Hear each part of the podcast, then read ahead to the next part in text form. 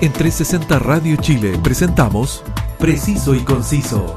Entrevistas, información y opinión con lo más relevante de la actualidad, cultura y espectáculos de Chile y el mundo. Conduce Roberto del Campo Valdés. Preciso y Conciso por 360 Radio Chile. Actualidad en línea. Bienvenidos y gracias por estar en la sintonía de 360 Radio Chile. Nos escuchas a través de nuestra señal web y también por la APP que te permite disfrutar de todos los sonidos en línea, la actualidad, junto a la mejor compañía musical 24-7. Quien te saluda, Roberto del Campo Valdés, y estás escuchando Preciso y Conciso. El trágico accidente de la línea 12 del metro de Ciudad de México es sin duda una de las peores tragedias de este medio de transporte. Antes que todo, quiero enviar mis sinceras condolencias a todas las familias que hoy lloran un ser querido. 24 muertos y casi 100 heridos. ¿Qué fue lo que ocurrió? Desde Ciudad de México conversamos con el analista, columnista y creador de contenido en Sin Línea MX, miembro de la Dirección de Relaciones eh, Internacionales y Mexicanas en el Exterior del Instituto Nacional de Formación Política del Partido Morena. Al teléfono, Rodrigo Guillot. Gracias por, por este contacto, Rodrigo. muchas gracias a ti, Roberto, por permitirnos eh, contar un poquito más a detalle lo que está pasando te adelanto que pues aún están por suceder los estudios periciales, por lo que todavía no tenemos mucha certeza sobre qué pasó exactamente, hablando en términos del colapso estructural que vimos todos. Sin embargo, bueno, ya han pasado algunas horas y sí hemos visto pues el actuar de algunos eh, agentes sociales, hemos visto a la gente en las calles la Ciudad de México y, su población son muy solidarias, es algo que, es mundialmente reconocido, no es eh, envanecernos, pero, pero sí es cierto que, que la, población de la capital, sobre todo por la memoria histórica y la conciencia histórica de eventos como el sismo del 85, el sismo del 17, eh, ustedes allá en Chile lo recordarán también, ah, y porque ha sido pues un espacio privilegiado históricamente para las movilizaciones populares, sociales, pues, pues el pueblo de la Ciudad de México es muy solidario y de inmediato ni siquiera, bueno, esta noticia sucedió en la noche, ya tarde, pero en la madrugada que, que empezó a circular la noticia ya había gente apoyando en el momento y eso es una, una, una de las cosas que ya vimos. Por otro lado, también han habido pues reacciones de distintos actores. Eh, por supuesto, la, eh, la conversación pública está girando en torno a dos ejes. El primero es, bueno, en tres yo diría.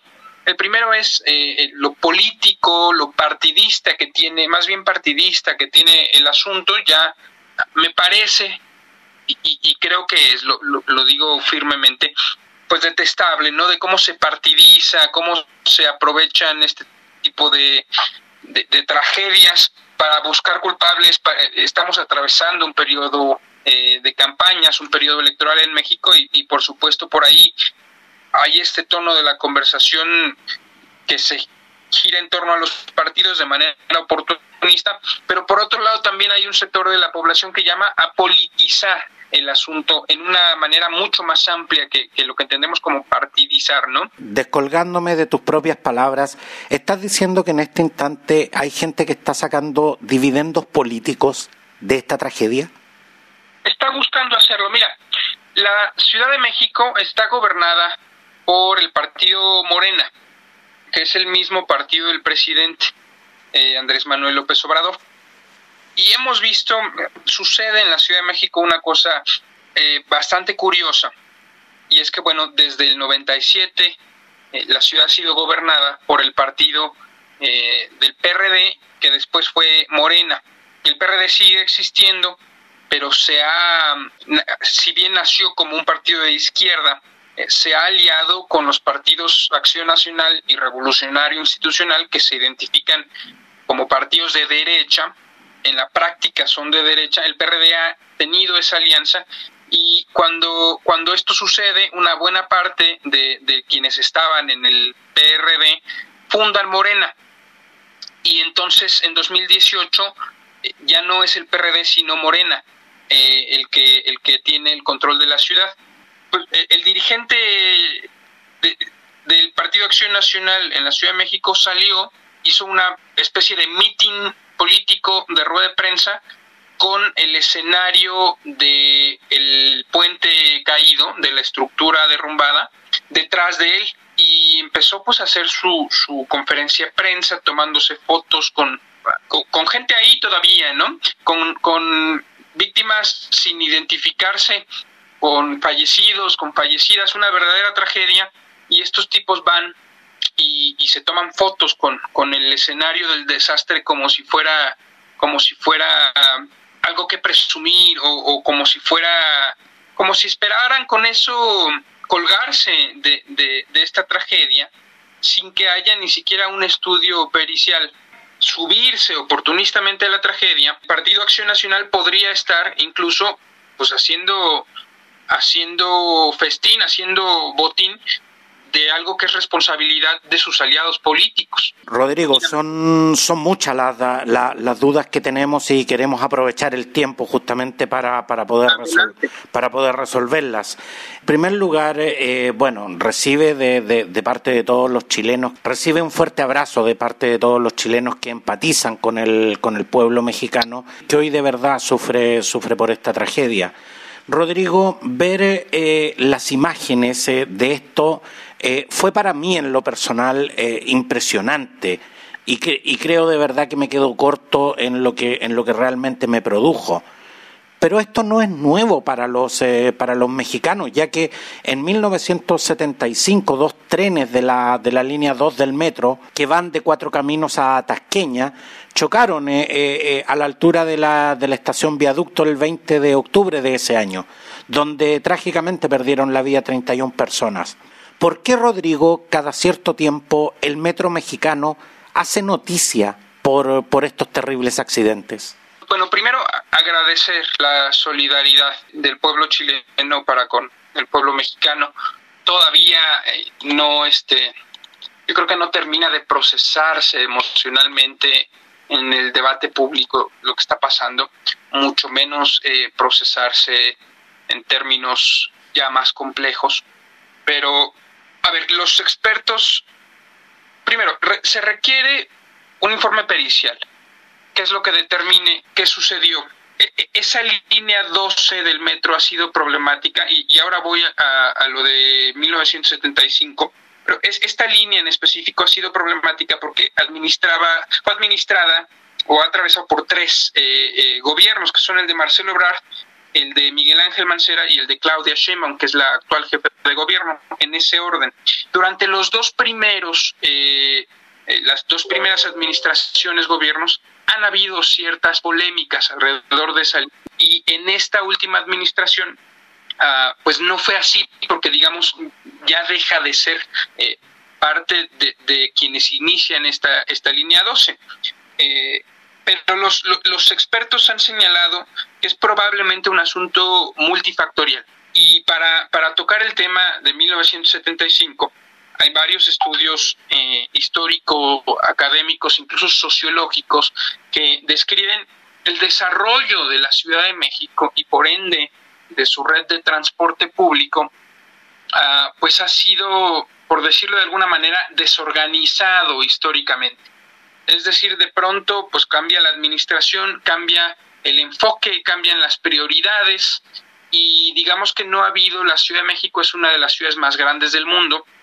Además, vaya, en términos poblacionales, en términos de complejidad vial, en términos incluso de, de mestizaje cultural, de variedad, de diversidad de pueblos originarios, de habitantes de otros países, originarios de otros países que vienen y se asientan, de, expresiones culturales y con ello pues vienen necesidades específicas, áreas de comercio, áreas de, de trabajo y, la Ciudad de México en un espacio muy pequeño condensa pues toda esta diversidad de factores y eso ha impedido que la ciudad tenga un desarrollo un desarrollo equilibrado porque el desarrollo desigual de la Ciudad de México ha sido eh, un problema constante pues ya eh, en ese accidente del 75 empezaba a, dejar eh, verse, ¿no? Como, como la falta de una planeación a mediano y a largo plazo, pues genera este tipo de problemáticas. Rodrigo, pero aquí, aquí, aquí sucede, sucede lo siguiente y me, y me gustaría de verdad que, que, fuésemos, que fuésemos bastante más puntuales en, en la respuesta, porque aquí, aquí lo que tú estás señalando es que en definitiva hay una planificación vial y hay un desarrollo vial de una estructura como es el transporte público que no ha sido ordenada más allá, más allá de las administraciones que en algún momento las hayan regido. Cuando, cuando se trata de políticas tan gravitantes como es el transporte público, es algo que sobrepasa, eh, está, está sobre la administración del momento. Estos son proyectos, una línea del metro son proyectos muy a largo plazo. Por lo tanto, esta lucha partidista ha hecho que finalmente el, sistema de transporte público y en estos momentos la gente esté pagando las consecuencias de este verdadero desorden estructural que, nos acabas de mencionar? Yo creo que eh, en parte la dinámica con la que se ha gobernado el país y la ciudad eh, requieren eh, de análisis distintos. La Ciudad de México no es gobernada por una autoridad electa democráticamente hasta el 97. Antes de eso, el presidente de la República designaba al, regente, le llamaban. Después de toda una serie de luchas eh, democráticas, políticas y sociales, se logra que la administración sea, sea electa democráticamente. Imagínate en, el siglo XX, a finales del siglo XX, la capital de México, de un país tan grande como, como es este, no, no tenía una autoridad electa democráticamente. Eso pues fue eh, cambiado, esta, esta democratización de la Ciudad de México fue gracias a una lucha eh, política y electoral y partidista. Yo no creo que se trate de condenar a los partidos políticos por ser partidos políticos que tampoco se trate de, quitarle la responsabilidad a quienes la tengan. Pero creo que es un asunto más complejo que decir es culpa de los partidos o es culpa de tal partido, ¿no? Por, eso, por eso eh, molesta la búsqueda de, de, cabezas que rueden, porque eso lo que es es un pequeño paliativo contra un problema mucho más grande. Y, y el problema del desarrollo urbano en la Ciudad de México no solamente pasa por el transporte público, que es lo que está viéndose actualmente, también hay que decirlo, se han hecho en esta última administración, sobre todo se han hecho muchos esfuerzos, eh, tanto dentro del metro como dentro de la, de la descochización, por decirlo de alguna manera, eh, de, de, las calles, se han abierto ciclovías, se han abierto otras nuevas eh, alternativas para el transporte público, es decir, no es eh, no, hay una ausencia de iniciativas. El desarrollo que se ha venido dando en la ciudad ha sido tan complejo que no es eh, solamente una cuestión incluso política pública al corto plazo, sino que se requiere de una política al, al mediano y al largo plazo.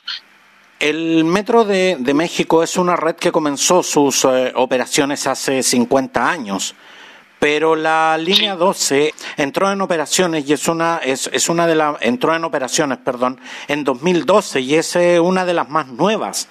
¿Cómo es posible que una línea eh, que una línea inaugurada apenas en 2012 tenga a la fecha un historial de fallas como desgastes ondulatorios en la vía, así como fallas sistémicas que, provocaban eh, problemas en la prestación del servicio y obligaron muchas veces a disminuir la, velocidad de los convoys. A ver, yo sé que esto es materia de, de, investigación en curso, pero ¿cuáles son los antecedentes que se manejan hasta ahora sobre las causas de lo que, de lo que ocurrió hoy? Eh, tú dices muy bien, para saberlo exactamente se tiene que hacer una investigación científica. describía cómo es que suceden dos administraciones antes de la actual eh, que tienen una polémica alrededor de la línea 12. La línea 12 la inaugura quien hoy es canciller mexicano, secretario de Relaciones Exteriores, Marcelo Ebrard, en 2000, alrededor de 2012. Y la construcción continúa hasta casi el inicio del periodo de quien viene, que es Miguel Ángel Mancera. Rodrigo, lo que, lo que nos estás diciendo es que esta línea fue inaugurada incluso cuando todavía no se terminaba de construir. Eh, no, se, se han hecho ampliaciones. Entonces, digamos que tienes un tramo listo que está funcionando y después se han hecho ampliaciones de la, de la línea. Entonces, por eso hay que determinar exactamente bajo qué administración estuvo y si la causa está en la construcción, entonces con eso bastará. Si no es así, otro factor que podría ser y que se ha manejado es el, el sismo de 2017 en donde incluso ese tramo del metro tuvo que suspender sus servicios. El gobierno de la Ciudad de México, en ese momento a cargo de Miguel Ángel Mancera, no de Marcelo el canciller, sino de su sucesor Miguel Ángel Mancera, que hoy es eh, eh, opositor político, a, eh, ese, esa administración dice ya está listo. Si hubiera sido una mala, una, un mal diagnóstico, daño estructural y de la supuesta reparación, entonces estaríamos hablando de una causa no en la construcción, sino en esa revisión del sismo. Entonces, ah, por eso es difícil determinar ah, qué es lo que sucedió, porque está el factor sismo ahí. Rodrigo, ah, pero según los antecedentes que, manejamos desde, desde acá, ¿qué tan grande pudo haber sido el impacto para que colapsara toda una estructura, incluso con, eh, con, un convoy eh, que, venía, que venía circulando?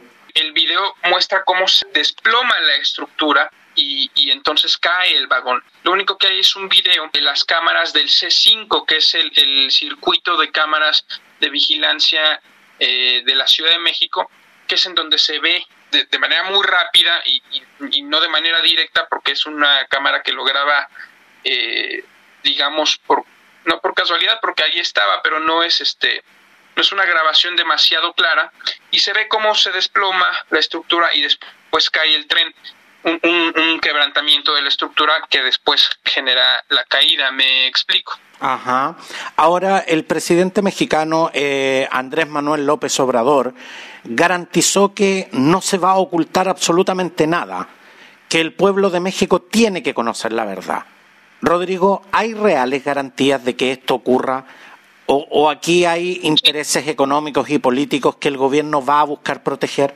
No, yo creo que se va a conocer la verdad. Tengo confianza plena en, en, el, en el resultado del peritaje. El gobierno de México ha sido siempre muy transparente.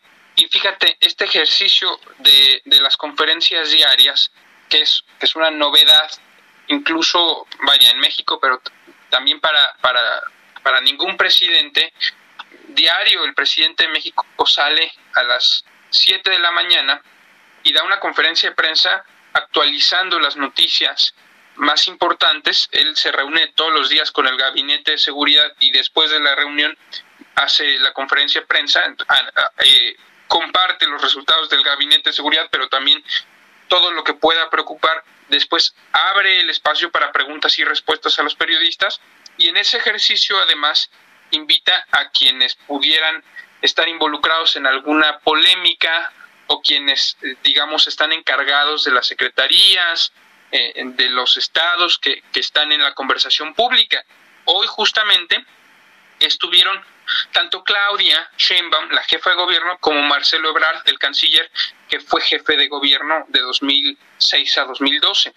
Y ambos se sometieron al escrutinio público. Después la, la, jefa de gobierno, Claudia Sheinbaum, hizo una conferencia con su gabinete de tanto la directora del metro como el director de transporte público y se determinó que el peritaje lo va a hacer un grupo académico independiente. Entonces, justamente el objetivo es que, este, este grupo perital y sus resultados no estén supeditados a ningún tipo de interés político o económico. Entonces sí, yo confío en que las autoridades lo van a dar a conocer, pero la investigación no va a ser hecha eh, solamente por las autoridades. Se le, se le confió el trabajo a un grupo de expertos que es eh, quien determinará eh, la causa de esta tragedia. Sí, tengo la confianza en que la ciudadanía, tanto de la capital como del país, porque esta tragedia se volvió un asunto público de relevancia nacional, pues será, los resultados serán dados a conocer y la información será pública para la ciudadanía, porque esa es la, la apuesta de estas administraciones, tanto de la Ciudad de México como la del gobierno federal. Ahora, Rodrigo, el metro de la capital de México eh, transporta cerca de 6 millones de personas por día y, es uno de los más transitados del mundo. Siendo, siendo un sistema de transporte público tan sobreexigido, ¿Cómo, ¿Cómo, lo calificas? Eh, ¿Es un medio que, que, garantiza la seguridad de, operarios y, pasajeros? Tú que me imagino más de alguna vez has viajado en él. Sí, yo soy usuario, ahora no, no cotidiano por el asunto de la pandemia, pero antes de la pandemia prácticamente diario usaba yo el metro. Eh, siempre ha, ha sido complicado, tú lo decías antes en el 75, teníamos antecedentes de accidentes y de pronto en algunos momentos pues hay este hay algún percance no no de esta magnitud pero pues es es prácticamente un mundo dentro de la Ciudad de México la red no solo de metro sino de transporte público.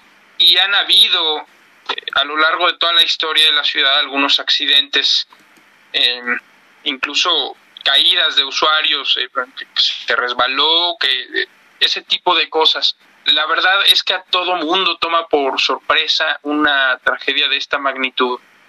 La línea 12 está cerrada indefinidamente.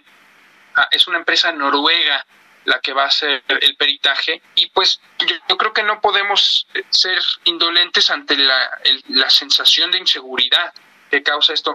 Yo, yo recordaba en la mañana cómo es que, que la gente en la Ciudad de México vaya, en el sismo del 85 pasó, pero mi generación, digamos, solo tenía el asunto del sismo del 85 como, como, el, como una narrativa ahí lejana, ¿no? Algo que se veía demasiado lejano. Mi generación vivió el, el sismo y está marcada por eso, porque hubieron edificios que se supone habían pasado las pruebas eh, que, que, eran seguros para, para vivir el sismo para que hubiera un sismo y no pasara nada y sin embargo pues cayeron muchos de esos edificios incluso en el centro histórico de la Ciudad de México que es un lugar que se supone es muy cosmopolita, muy transitado, con lugares turísticos hermosos, y la sensación de inseguridad es parecida, porque nadie lo esperaba y porque debería ser seguro. Entonces, por eso es muy importante determinar la causa, hacer una exploración exhaustiva de la línea 12 y, y de todas las líneas, delimitar responsabilidades, hay que saber dónde estuvo la falla y fortalecer los mecanismos para que la gente vuelva a sentirse segura. Sin duda hay una sensación generalizada de inseguridad, además justificada, porque lo repito, esto fue una sorpresa para todo mundo, pero, pero yo creo que hay soluciones y, deben, deben aplicarse todas. Primero investigar qué pasó, poner eh, eh, garantías de que no vuelva a suceder establecer nuevos mecanismos si es necesario y, delimitar las responsabilidades, en qué nivel de gobierno, eh, qué decisión, qué negligencia, qué omisión fue la que causó esta tragedia, porque de otra manera eh, la sensación de inseguridad va a seguir. Porque estamos de acuerdo, Rodrigo, en que no hay ningún medio de transporte que sea 100% seguro. De hecho, nosotros eh, acá en Chile nos, jactamos de que el, metro de Santiago eh, eh, es un medio de transporte seguro, es un medio de transporte eficiente, pero sin embargo el metro de Santiago tampoco ha estado exento de problemas, también, también tiene fallas, como las que me imagino debe, debe tener un, un, medio de transporte tan sobreexigido como es el, el, metro de la capital de México. Pero por eso te hacía la pregunta, tú como usuario, ¿cómo calificas los estándares, tanto de comodidad, de eficiencia como de seguridad justamente? Yo nunca me he sentido inseguro en el metro. No diría que es un transporte perfectamente cómodo, muchas veces te toca ir parado, muchas veces hace calor, cuando, cuando los vagones van fuera del piso, perdón, fuera, fuera del, del, suelo, digamos, cuando van en el aire eh, y llueve, por ejemplo, pues el, el camión, el, el vagón tiene que ir lento para evitar cualquier problema y resulta incómodo muchas veces. Sin embargo, también es uno de los medios de transporte más eficientes. Ahora, paradójicamente, te contaba hace rato de un sismo, ahora que me hacías este comentario recordé que muchos expertos circulan videos del metro de varias estaciones, incluso subterráneas, temblando. Y muchos expertos en, en estructuras aseguraban que si te toca vivir un sismo, de los lugares más seguros en la ciudad son el metro, por cómo están construidos y porque pues han pasado diferentes estándares. Yo creo que la sensación de inseguridad, además de justificada, va a ser eh, relativamente permanente porque queda en la memoria, porque este tipo de eventos quedan en la memoria, pero también confío en que podamos recuperar esa, esa seguridad. El metro es muy necesario, es uno de los, de los emblemas de la ciudad y, y, esto pues debe superarse, solo se va a superar si hay una, una respuesta asertiva del gobierno, como yo creo que la va a haber, y además porque la debe haber, no, no es este un regalo, una concesión. Rodrigo, tú nos, tú nos contabas de que en estos momentos la línea 12, la, la, la siniestrada línea 12, está fuera de operaciones, está suspendida por tiempo indefinido. Cuando ya han pasado casi, casi 12 horas de este trágico accidente, los vagones ya fueron retirados y, y aún continúan hasta a, estas horas en labores de rescate hasta hace unas horas sí continuaban los labores de rescate. Sobre el, eh, si los vagones fueron retirados, ya fueron retirados desde la mañana, me parece. Y también, yo creo que, y esto lo debería confirmar, pero, pero por el tiempo me parece que ya no deben haber labores de rescate. Lo que sí ha sido difícil ha sido terminar de localizar a familiares de los compañeros y las compañeras que perdieron la vida o que tuvieron accidentes. Hay algunas víctimas todavía sin identificar. Eso es una de las dificultades que se están viviendo a algunas horas de, de esta, de esta tragedia. Tú señalabas eh, de, que, de que esto eh, realmente ha sido, ha sido una tragedia a nivel nacional.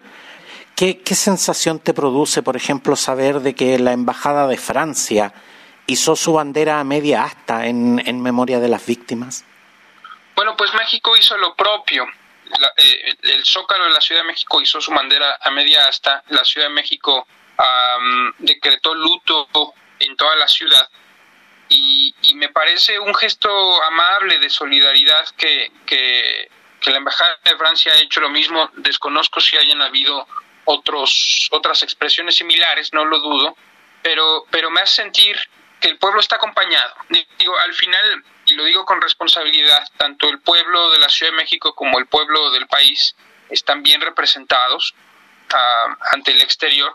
Y a lo mejor si el contexto fuera distinto, eh, el, el, gesto podría gustar más o menos, pero en este momento, en este contexto, me parece que el gesto de solidaridad se agradece.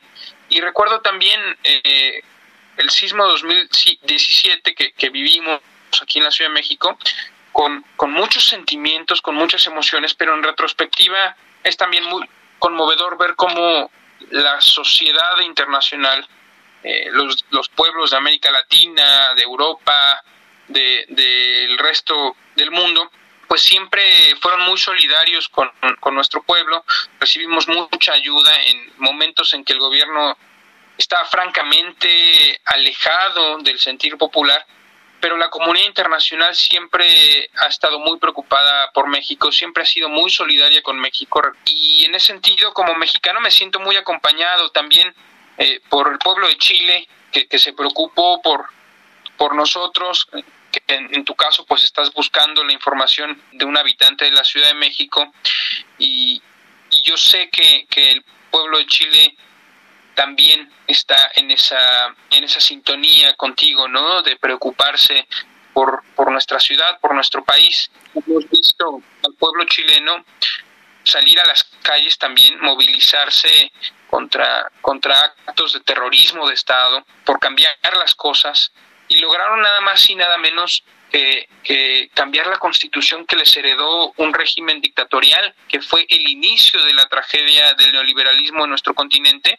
Y desde México también les mandamos un abrazo a las chilenas y a los chilenos, porque son un pueblo muy movilizado, con mucha conciencia y muy solidario. Eh, también han sido con nosotros en, estos años. Muchas gracias, eh, Rodrigo. De verdad agradecemos esos saludos y aprovecho y aprovecho la eh, aprovecho de comunicarte también de que las embajadas de, eh, de Rusia, Panamá y Venezuela en Ciudad de México también han expresado sus condolencias y en estos momentos mantienen sus banderas a media asta en señal de duelo.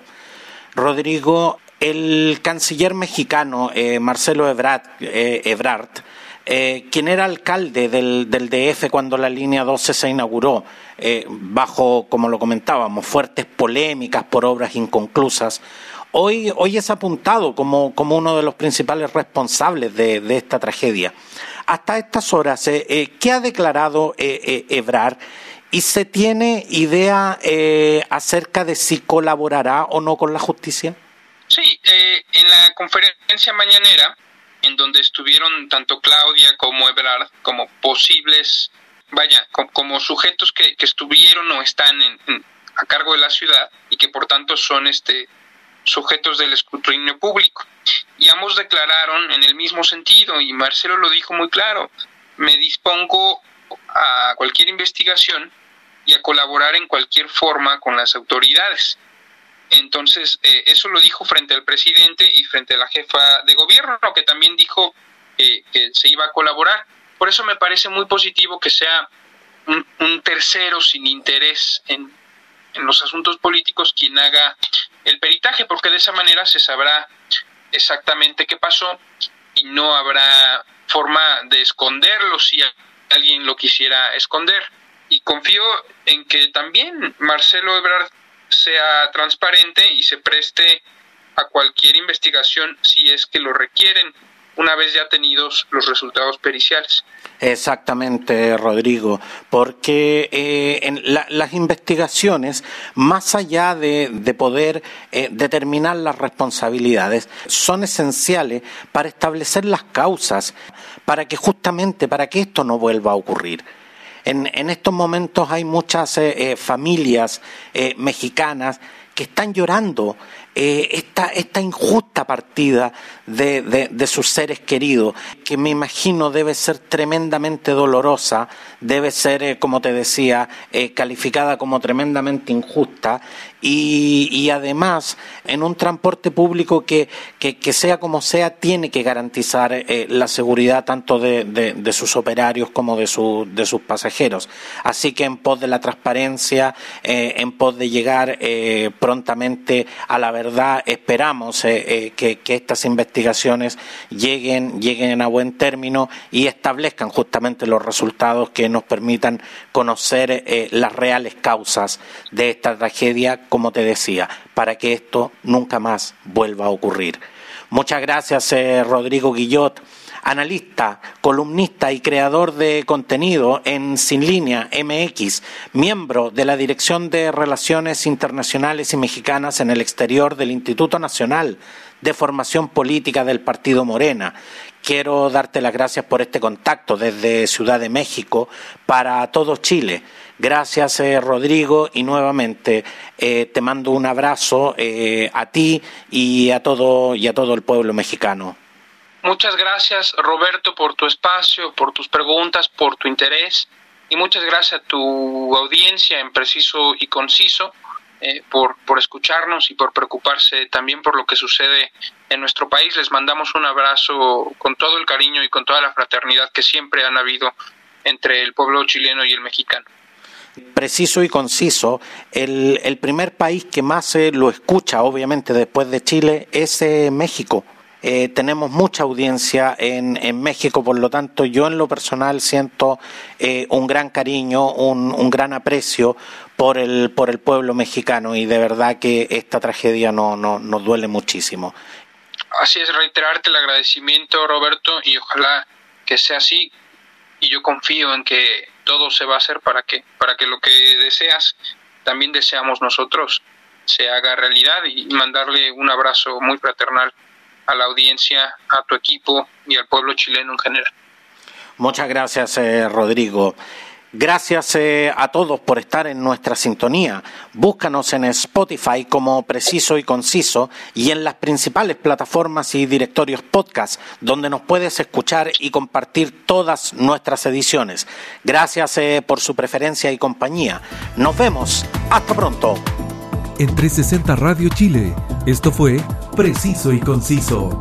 Entrevistas, información y opinión con lo más relevante de la actualidad, cultura y espectáculos de Chile y el mundo, junto a Roberto del Campo Valdés. Preciso y Conciso por 360 Radio Chile. Actualidad en línea.